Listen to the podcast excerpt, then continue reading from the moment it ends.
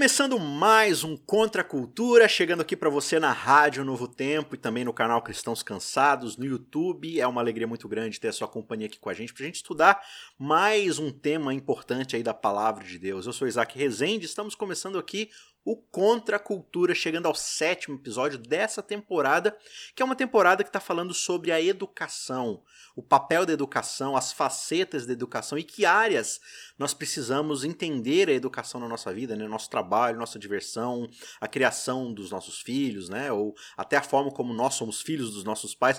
Tudo isso gira em torno de temas bíblicos muito importantes que Deus revelou para seus servos, para os escritores bíblicos e muitas vezes a gente acha que a Bíblia é algo que a gente reserva para o que vai fazer lá no culto.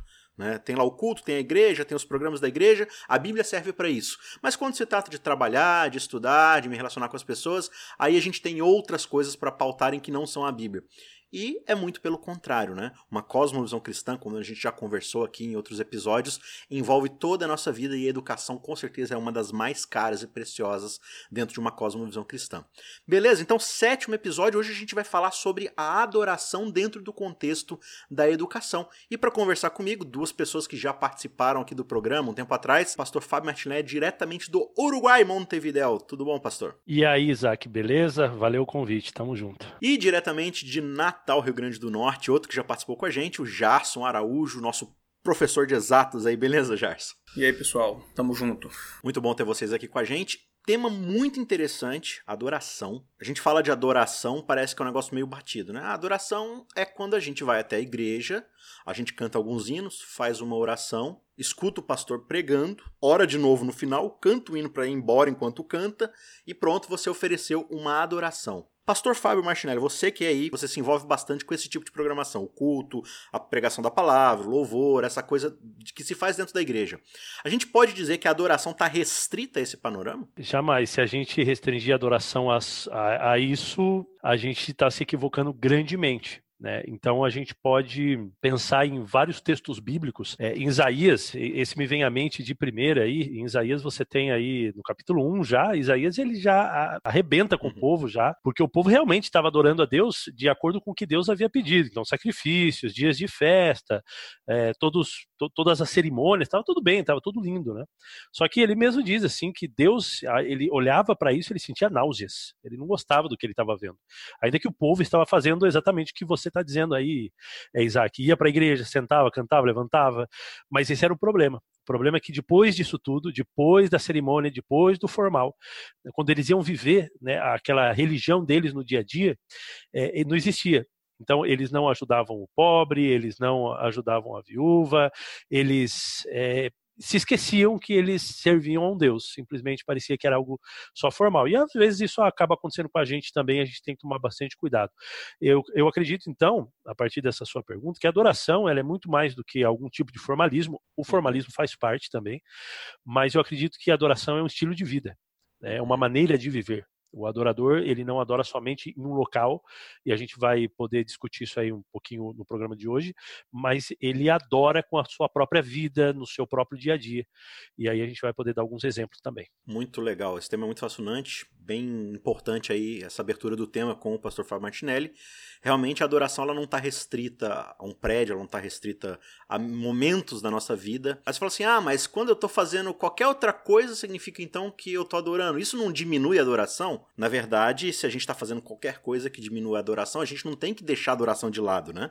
A gente deveria estar tá repensando o que, que a gente está fazendo nesses outros momentos para que a adoração seja elevada, é, e não o contrário. Antes da gente continuar o tema, eu gostaria de lembrar você para acessar youtube.com/barra cristãos cansados. Lá você encontra este episódio, vários outros sobre vários outros temas também, algumas séries expositivas que a gente tem postado lá todo domingo, outros temas, congressos, palestras, enfim, tem bastante material legal para você procurar lá. Então, acesse youtube.com/barra cristãos cansados. Quero perguntar aqui pro pastor Fábio Martinelli porque ele tem um ministério muito bacana também e eu quero dar esse espaço aqui para ele fazer propaganda do ministério dele. Pastor, como é que a gente pode achar o seu ministério online aí, que eu sei que você tem? Poxa, Isaac, eu pensei que você ia se esquecer de mim. Ainda que demore Mas... ou mesmo que pareça. uh, então, cara, a gente agora com a pandemia, né, a gente acabou reativando aí com o Irving o nosso Teolocast. Né? Talvez Olha, algumas pessoas já escutaram aí algum, algum podcast do nosso Teolocast. E a gente está de novo aí toda semana, sexta-feira, a gente coloca um episódio aí no ar, conversando com gente inteligente também. O Isaac já participou com a gente aí em dois episódios. Ah, então vocês fazem exceções a esse grupo, né? É, às vezes, às vezes. Inclusive temos que voltar, hein? E Legal. a gente está com uns assuntos bem legais lá, então acessa lá www.teolocast.com.br e você vai ter lá todo o Teolocast, todos os Teolocasts que a gente já fez. É, a gente gravou sobre chave hermenêutica, o último aí, o 40, onde a gente fala se Importante. precisa atualizar a Bíblia ou não. E tem um montão deles, a Bíblia. E, ah, e tem uma série lá também, que é um, uma série de estudos bíblicos, que é muito legal para você que quer compartilhar sua fé, é, que a gente está fazendo que chama Teolocast Alpha. Hum. Então a gente é o início, então a gente trata bem detalhadamente o como estudar a Bíblia, quem é Deus, a criação e assim a gente está avançando. Então tá bem legal essa série. Legal. Contribuição aí para sua adoração, né? Por que não? Exatamente. Jarson, quando a gente vai aqui para 1 Crônicas 16, tem um verso aqui, o verso 29. Crônicas é um livro interessante porque ele não é muito assim poético e tal, né? Ele é mais um relato ali de coisas, de, de números e é, é, como se fosse o números do, do período pós-juízes ali, né? Mas ele tem um trecho aqui bem interessante, quase um poema, um hino, né? E no verso 29 ele diz assim: "Olha, tributai ao Senhor a glória devida ao seu nome." Traga a ele sacrifícios, ofertas, e entre nos seus átrios. Adorai o Senhor na beleza da sua santidade. Duas questões aí que eu quero colocar primeiro para você e também depois para o pastor Fábio complementar.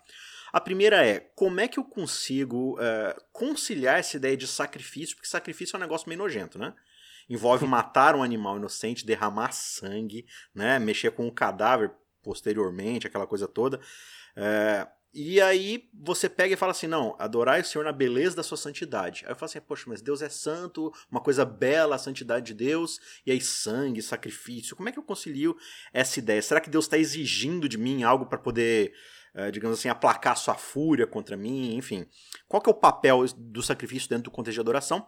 E uma segunda questão que aí eu deixo para o pastor Fábio Martinelli: como a noção da santidade de Deus afeta a minha adoração? Quando a gente vai para o Antigo Testamento, que era uma realidade semelhante à nossa, mas ainda assim ligeiramente diferente, nós percebemos ali que o ato de adorar estava intimamente ligado a sacrificar, né? Você nota, por exemplo, lá no episódio de Isaac e Abraão, quando Abraão fala: Nós iremos até o monte, adoraremos e voltaremos. No episódio em que ele vai sacrificar o filho, né? Ou seja, sacrifício é adoração e adoração é sacrifício. Agora, como é que isso está relacionado? Como essas duas noções estão relacionadas? Bom, acredito que principalmente de duas formas. Quando os, os crentes do Antigo Testamento ofereciam sacrifício, eles estavam nesse mesmo ato aí, tributando glória ao nome de Deus, como fica evidente pelo próprio paralelismo do verso. Então, oferecer algo a Deus porque ele é digno era tributar glória ao seu nome. Existe uma necessidade inata no ser humano de adorar alguma coisa, de adorar alguém. E existe um ser no universo, na verdade único, que é digno dessa adoração. Então você tem um encaixe perfeito, né? Uma necessidade de adorar e um ser para ser adorado, que é Deus. Então, quando se tributava a glória a Deus, quando se ofereciam sacrifícios, isso era nada mais do que fazer o que era necessário, o que era devido. E nós entendemos isso também de uma segunda forma, né? Como o sacrifício ilustrava a noção de que a ira de Deus estava sendo aplacada, como o sacrifício ilustrava que o sangue de Cristo pagava pelos nossos pecados, aquilo era uma forma de expor a justiça de Deus, de expor a santidade de Deus. E através disso, é, o caráter de Deus era exaltado. Por isso que ele fala em louvar o Senhor na beleza da sua santidade. Da santidade. Porque através daquele símbolo sacrificial ali, a justiça de Deus estava de algum modo sendo exposta. Né? Então acredito que essas duas vias aí são bem interessantes para a gente entender como esse verso nos explica. Então, é, o próprio ato sacrificial ele engloba um contexto mais amplo que você pode voltar lá de novo, né, para Gênesis 1, 2 e 3. E nesse contexto mais amplo tem a ver com a própria ideia do caráter de Deus, né, da santidade divina. Essa noção passa pelo sacrifício, né? O sacrifício ele só está acontecendo porque houve uma mácula em relação à santidade de Deus, né? Exatamente. Como o sacrifício está demonstrando ali que existe uma dívida a ser quitada, né? No sacrifício do cordeiro, alguém morre, um inocente morre para pagar pela dívida de outrem. Isso é uma manifestação da santidade de Deus, né? Agora, pense por um minuto. Se não houvesse acontecido pecado nenhum, é claro que ninguém ofereceria um sacrifício cruento, né? sacrifício sangrento diante de um altar e etc. Mas ainda assim existiria uma espécie de sacrifício, entre aspas, na forma de louvor, na forma de tributo, que é justamente o que o Novo Testamento fala. Né? É, os lábios que confessam a Cristo são uma forma de louvá-lo, nossas boas obras, geradas em nós pelo Espírito Santo, são uma forma de louvá-lo, são um sacrifício também. Então, mesmo que não haja nenhum pecado, ainda assim Deus é digno desses sacrifícios no sentido da adoração na prática, né? a adoração na vivência diária. É, e, e, a gente também, às vezes, perde o, o, contexto das coisas, né? A gente acha que o sacrifício, o sacrifício na nossa linguagem tem muito a ver também com é, você ter um certo prejuízo próprio, né? Em prol de outra coisa, né? Você está sacrificando alguma coisa, está se esforçando muito, não, estou fazendo um sacrifício aqui. Mas quando você pensa de que você está ofertando algo a Deus, você primeiro precisa ter noção de esse algo que está sendo oferecido a Deus não lhe pertence para começo de conversa. Uhum. Aí também passa pela ideia da adoração ter essa percepção da santidade de um Deus que é criador. Né? Esse bichinho que está sendo ofertado, por mais que ele esteja dentro da sua administração, foi Deus que criou a saúde do seu trabalho, o intelecto da sua mente para desenvolver suas profissões, tudo isso daí provém de um dom que já foi previamente estabelecido por esse Deus, né? Ô, Pastor Fábio, então, como é que quando eu olho para esse Deus, né, qual é essa percepção da glória dele, da sua santidade, como é que isso vai moldar, como é que isso vai influenciar na forma como eu adoro já que a gente já estabeleceu que a adoração não está restrita simplesmente ao momento de culto, né? Então, é, a santidade de Deus é ela mesma que exige esse sacrifício é, eu preciso me apresentar a Deus e para adorar esse Deus santo, eu preciso ser santo. Mas a gente sabe que eu não sou santo, né? A gente sabe que o ser humano não é santo. Então, como que a gente vai resolver esse problema? Você até citou agora há pouco, né? Será que esse é um Deus irado, né? Querendo algum tipo de sacrifício? Na verdade, é um Deus irado, porque o pecado ele causa ira em Deus uhum. e ele precisa de alguma coisa para aplacar essa ira. Só que, diferentemente de alguns outros deuses, que existem aí, existem por aí ou existiam, né, na época principalmente do Antigo Testamento, esse Deus ele mesmo se oferece para aplacar a própria ira. Então, isso daí faz toda a diferença. E é necessário aplacar essa ira justamente por causa da sua santidade. Então, a adoração, ela também é um ato salvífico. Né? De uma maneira, você está é, se aproximando de Deus. Esse sacrifício não é teu, né? então você não tá, não é um sacrifício, ah, vou me ajoelhar aqui e vou ficar duas horas adorando a Deus de joelho e meu joelho vai sangrar e eu estou me sacrificando. Não, o sacrifício é ele que, que, que propõe. E aí, é, esse sacrifício que ele mesmo ofereceu vai suprir, essa santidade atinge a mim como adorador, porque ele exige essa mesma santidade da minha parte. E, e isso daí é impressionante. E isso daí vai ligar também o que a gente estava conversando sobre o fato de que a santidade na adoração, ou, a, ou essa adoração em santidade, ela não vai se restringir a esse momento né, aonde ah, agora eu coloco a minha roupa de santo, né, meu terno, minha gravata, minha Bíblia e vou para a igreja. Não, é uma é uma vida de santidade. Então essa santidade, essa santificação, essa mudança, ela vai mudando, ela vai é, transformando o nosso ser para a gente chegar a ser como Cristo. Né? Agora, cuidado com essas palavras, né? E eu acho que muitas vezes Dentro do próprio contexto de culto, né, dentro da igreja, a gente perde muitas vezes essa noção. Né? Totalmente. É, e às vezes a gente foca muito assim também na. Ah, fica mexendo no celular, fica fazendo isso, fica fazendo aquilo. Tá, isso também é prejudicial. Claro. Mas a gente não entende que muitas vezes é muito mais do que isso. Né? Às vezes eu posso estar ali buscando a Deus por motivos egoístas, né? Uma uhum. adoração que visa mais uma troca do que necessariamente um, uma entrega, né? Eu estou indo lá uhum. porque eu preciso que Deus supra alguma carência que eu tenho, seja material, seja de saúde, seja emotiva, seja psicológica, né? Então, é, perceber a santidade de Deus significa perceber que ele por si mesmo se basta. E a gente precisa entender que assim, Deus não nos criou para adorá-lo, no sentido de que ele precisava de alguém para oferecer-lhe adoração para receber amor, para receber afeto. Se a gente entende na doutrina da Trindade um conceito eterno, né? Você tem um Deus que desde a eternidade ama, serve um ao outro, exalta, glorifica um ao outro dentro do corpo da Trindade ali, né? Porque se você não tem uma Trindade, você tem uma pessoa só como Deus, então Deus não amou durante toda a eternidade até que ele criasse alguém. E a gente não acredita nisso. Então, Exatamente. se ele não precisava ser suprido, o Gerson, se ele não precisava dessa adoração, dessa glorificação, desse amor, então significa que ele nos criou única e exclusivamente porque ele quis. Sim. E para entregar a gente esse amor, essa, essa bondade e tudo mais. Então, dentro desse panorama, como é que eu entendo o meu papel como adorador, já que eu não estou suprindo algo que Deus precisa? É, como essa noção da, da, adoração muda a mim, dentro dessa ideia de que a adoração tem mais a ver comigo do que com o próprio Deus? Existe uma confissão de fé famosa no mundo protestante, que ela é feita com base em perguntas e respostas. Né? Aí uma das perguntas é: qual é o propósito do homem? E a resposta é: o homem foi criado para glorificar a Deus e desfrutar dele eternamente. Veja como é uma via de mão dupla, mas ao mesmo tempo não é uma troca. Ao mesmo tempo em que nós amamos a Deus, o glorificamos, porque nós temos esse desejo inato, ao mesmo tempo somos amados por Ele.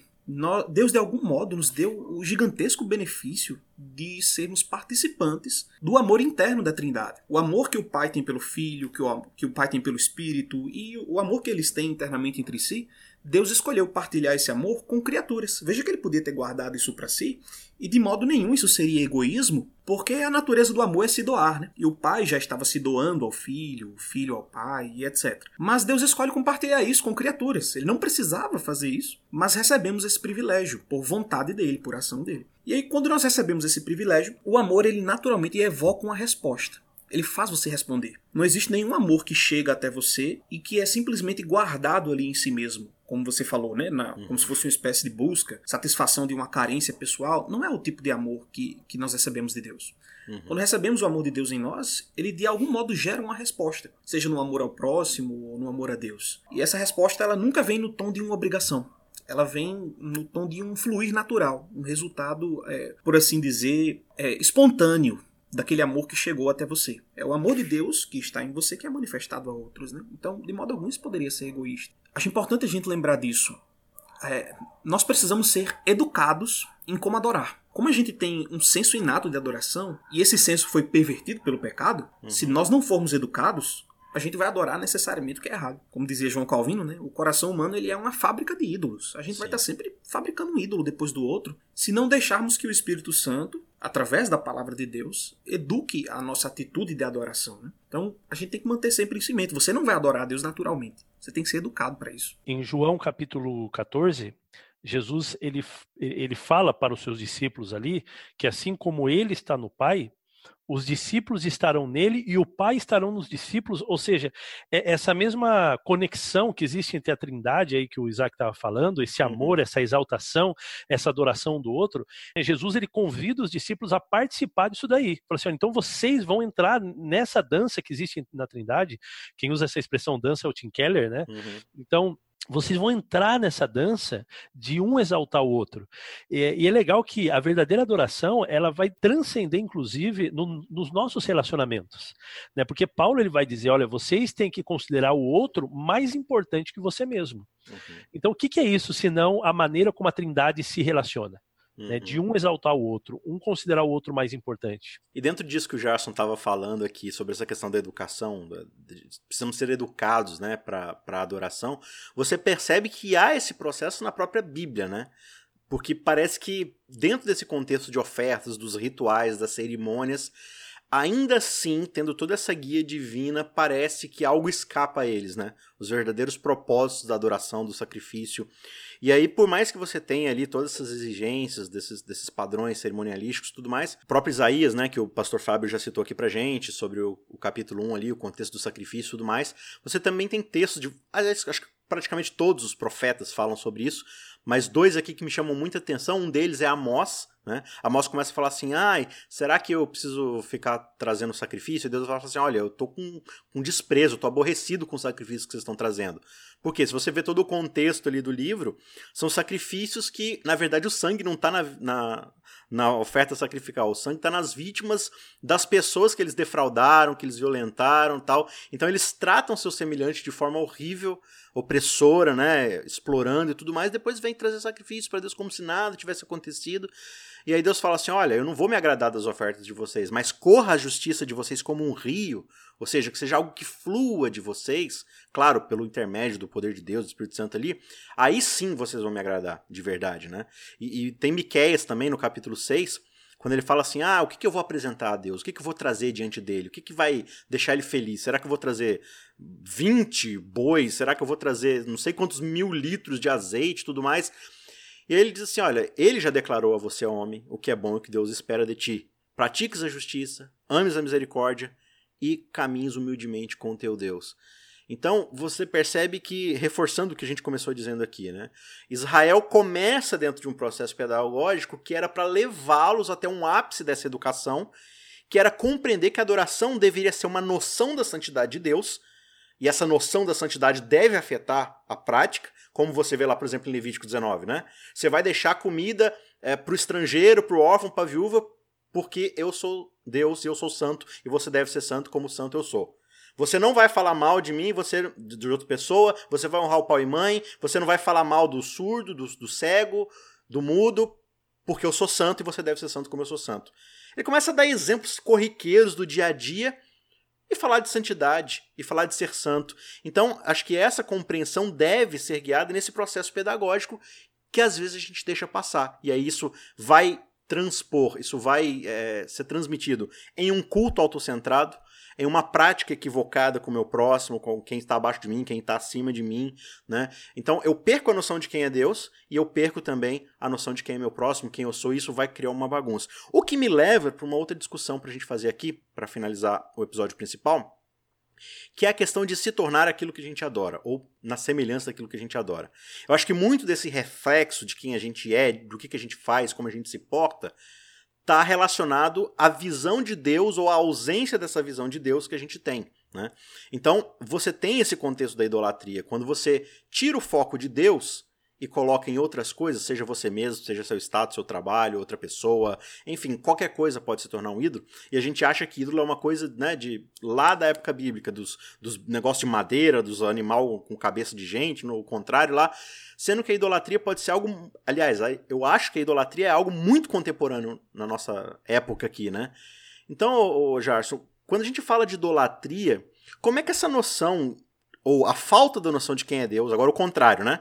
Se a, se a noção de quem é Deus, a santidade dele, afeta quem eu sou, como é que a ausência dessa noção vai afetar dentro de uma idolatria o meu comportamento, a minha forma de pensar, a minha cosmovisão dentro desse contexto da educação. Pegando carona já no, um gancho no que a gente estava falando antes, essas críticas que Deus faz através dos profetas, né? Vocês me adoram, mas têm sangue nas mãos, me adoram, mas continuam fazendo, oprimindo o órfão, a viúva de algum modo pressupõe algo, está embaixo dessa crítica, que não é explicitamente revelado. Que seria o seguinte: se você me adora, por que, que seu comportamento ainda é mau? Uhum. É como se Deus estivesse dizendo: olha, à medida que você me adora, vai gerar alguma mudança em você. Seu comportamento, sua vida vai ser transformada. Então, se isso não está acontecendo, uma das duas possibilidades. Ou você não está me adorando, ou você está me adorando do jeito errado. As duas são formas de idolatria, se você parar para pensar, né? Não adorar Sim. a Deus, como acontecia no passado, é adorar um ídolo de pedra, era idolatria. Mas adorar a Deus da forma errada, é quando nós colocamos uma faceta em Deus que, que nunca foi pretendida por Ele, quando nós achamos que Deus quer nos agradar acima de tudo, ou coisa do tipo, né? Quando nós nos desviamos para qualquer outra coisa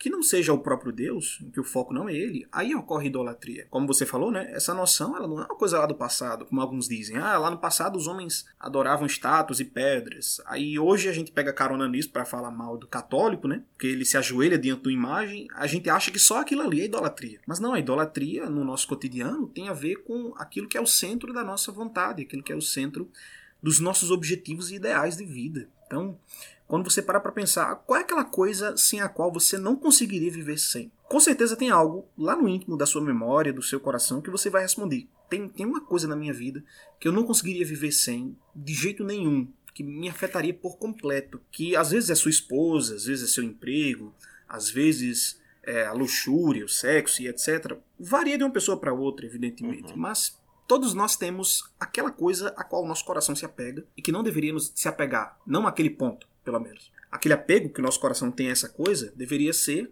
um apego a Deus. Deus deveria ser aquele sem o qual nós não conseguiríamos viver de modo algum. Quando deixa de ser, quando qualquer outra coisa toma o lugar dele para ser o centro das nossas atenções, vontades e etc., idolatria já começou a acontecer aí. Fábio, tem mais algum exemplo aí que você quer dar pra gente de, de desse ponto? Ah, antes de você falar, tem esse livro aqui, Você se torna aquilo que adora, do J.K. Bill. É um livro bem interessante falando sobre a teologia né, uma teologia bíblica da idolatria.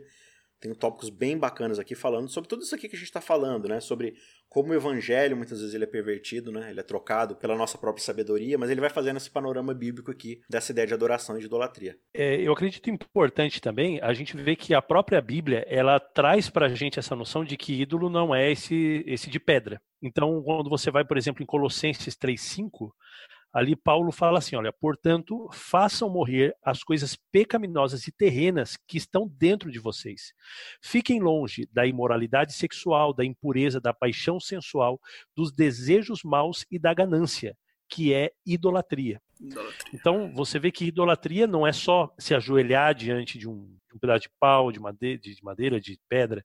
E tem outro texto em Ezequiel 14:3, ele está falando para Ezequiel, né? Filho do homem, esses homens, ele está falando agora dos anciãos, os líderes ali, levantaram ídolos em seu coração e seguem coisas que farão cair em pecado. Então ele está falando do povo de Israel, dos líderes principalmente. Eles estavam fazendo os sacrifícios, os cultos, está tudo certo. Mas Deus está falando que eles levantaram ídolos no seu coração.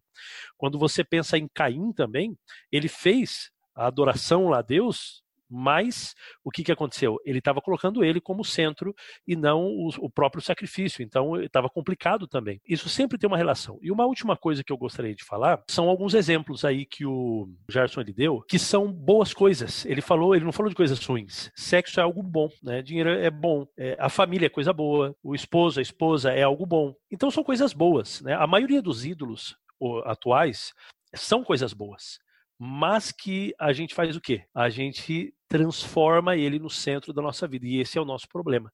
Então, tudo é bom. Né? As coisas do mundo são boas também, mas quando a gente pega isso e substitui é, o lugar de Deus no nosso coração, ou seja, ou seja, que a nossa paixão está nisso daí, e que sem isso a, o meu mundo cai, aí eu sou um idólatra. E infelizmente, como a Bíblia vai dizendo, né, a gente vai sendo transformado em imagem daquilo que a gente tanto preza. Porque assim, se alguma coisa é, é mais importante na sua vida, você toda a sua vida vai gerar em cima daquilo, né? Vai gerar ao redor daquilo. Então, por exemplo, se você é alguém que coloca o seu status, o seu trabalho, o seu cargo acima de tudo, se é alguém que vai sacrificar a família pelo trabalho, os amigos pelo trabalho, você vai ficar cada vez mais ali a saúde e tudo mais, e você vai se tornando cada vez mais um workaholic, né? Da mesma forma o sexo, né? A luxúria, o adultério, uh, enfim, você vai começar a enxergar o outro como um objeto para preencher seus, seus desejos, seus anseios e tudo mais. Então, no fim das contas é isso, você pega algo bom da boa criação de Deus e coloca no lugar do Criador, que é o que Paulo fala em Romanos, né?